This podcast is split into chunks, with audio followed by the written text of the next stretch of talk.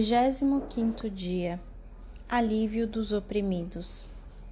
O orgulho, o egoísmo, a ambição de glória, posição e fortuna que levam os homens a empenhar-se nessa luta feroz contra os seus semelhantes, para que eles tenham o predomínio, endurecem os corações e sufocam os belos sentimentos de fraternidade cristã que os deviam unir como filhos do mesmo pai e membros da mesma família. É a barbaridade do que hoje se chama na ciência moderna a luta pela vida. Na sua expressão desumana de eliminar os fracos para a vitória dos fortes, como se todos não pudessem gozar igualmente da vida que Deus lhe concede e conserva nos desígnios da sua providência.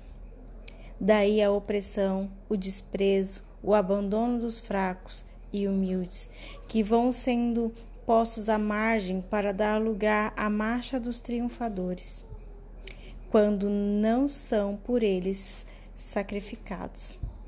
O mundo é assim feito: orgulho, grandeza e poder para uns, humildade, abatimento e fraqueza para outros, opressores aqueles oprimidos esses. Mas tudo acaba, tudo termina, como glórias efêmeras, como a luz do relâmpago, dores ocultas que pugem e passam. Só permanece imutável a justiça de Deus. Só pendura inexaurível para o conforto dos que padecem a sua grande misericórdia. Ora, para estes últimos, para os oprimidos deste mundo, há um exemplo, um modelo que todos devem seguir e imitar até que lhes venha o dia do livramento. É o amável São José. Quem foi na terra mais oprimido do que ele, sob o peso do infortúnio? Decaído da sua posição como descendente de uma família real, ficou reduzido à extrema pobreza, forçado a viver de rude trabalho, donde tirava os meios de subsistência.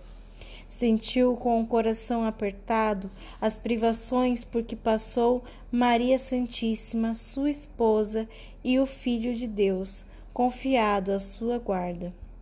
Contemplou com profunda mágoa o desabrigo e a indigência em que nasceu o Redentor do mundo.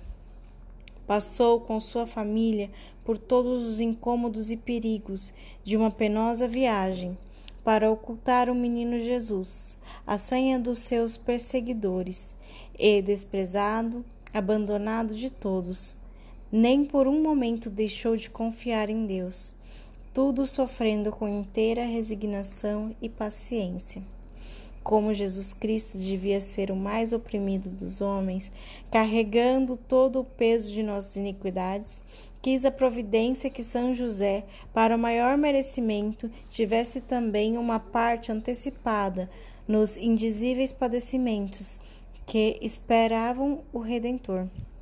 Invoquemos, pois, a São José toda vez que nos acharmos oprimidos neste mundo, em qualquer situação da vida, pela dureza dos maus ou pelo peso das tribulações e angústias. Em ele, que tanto sofreu, resignado e humilde, tem hoje no céu, ao lado de Maria, o seu trono de glória. Imitemos o seu exemplo nesta vida, esperando porque por sua intercessão sejamos aliviados na outra. Ele é o alívio dos oprimidos, como a Igreja o invoca.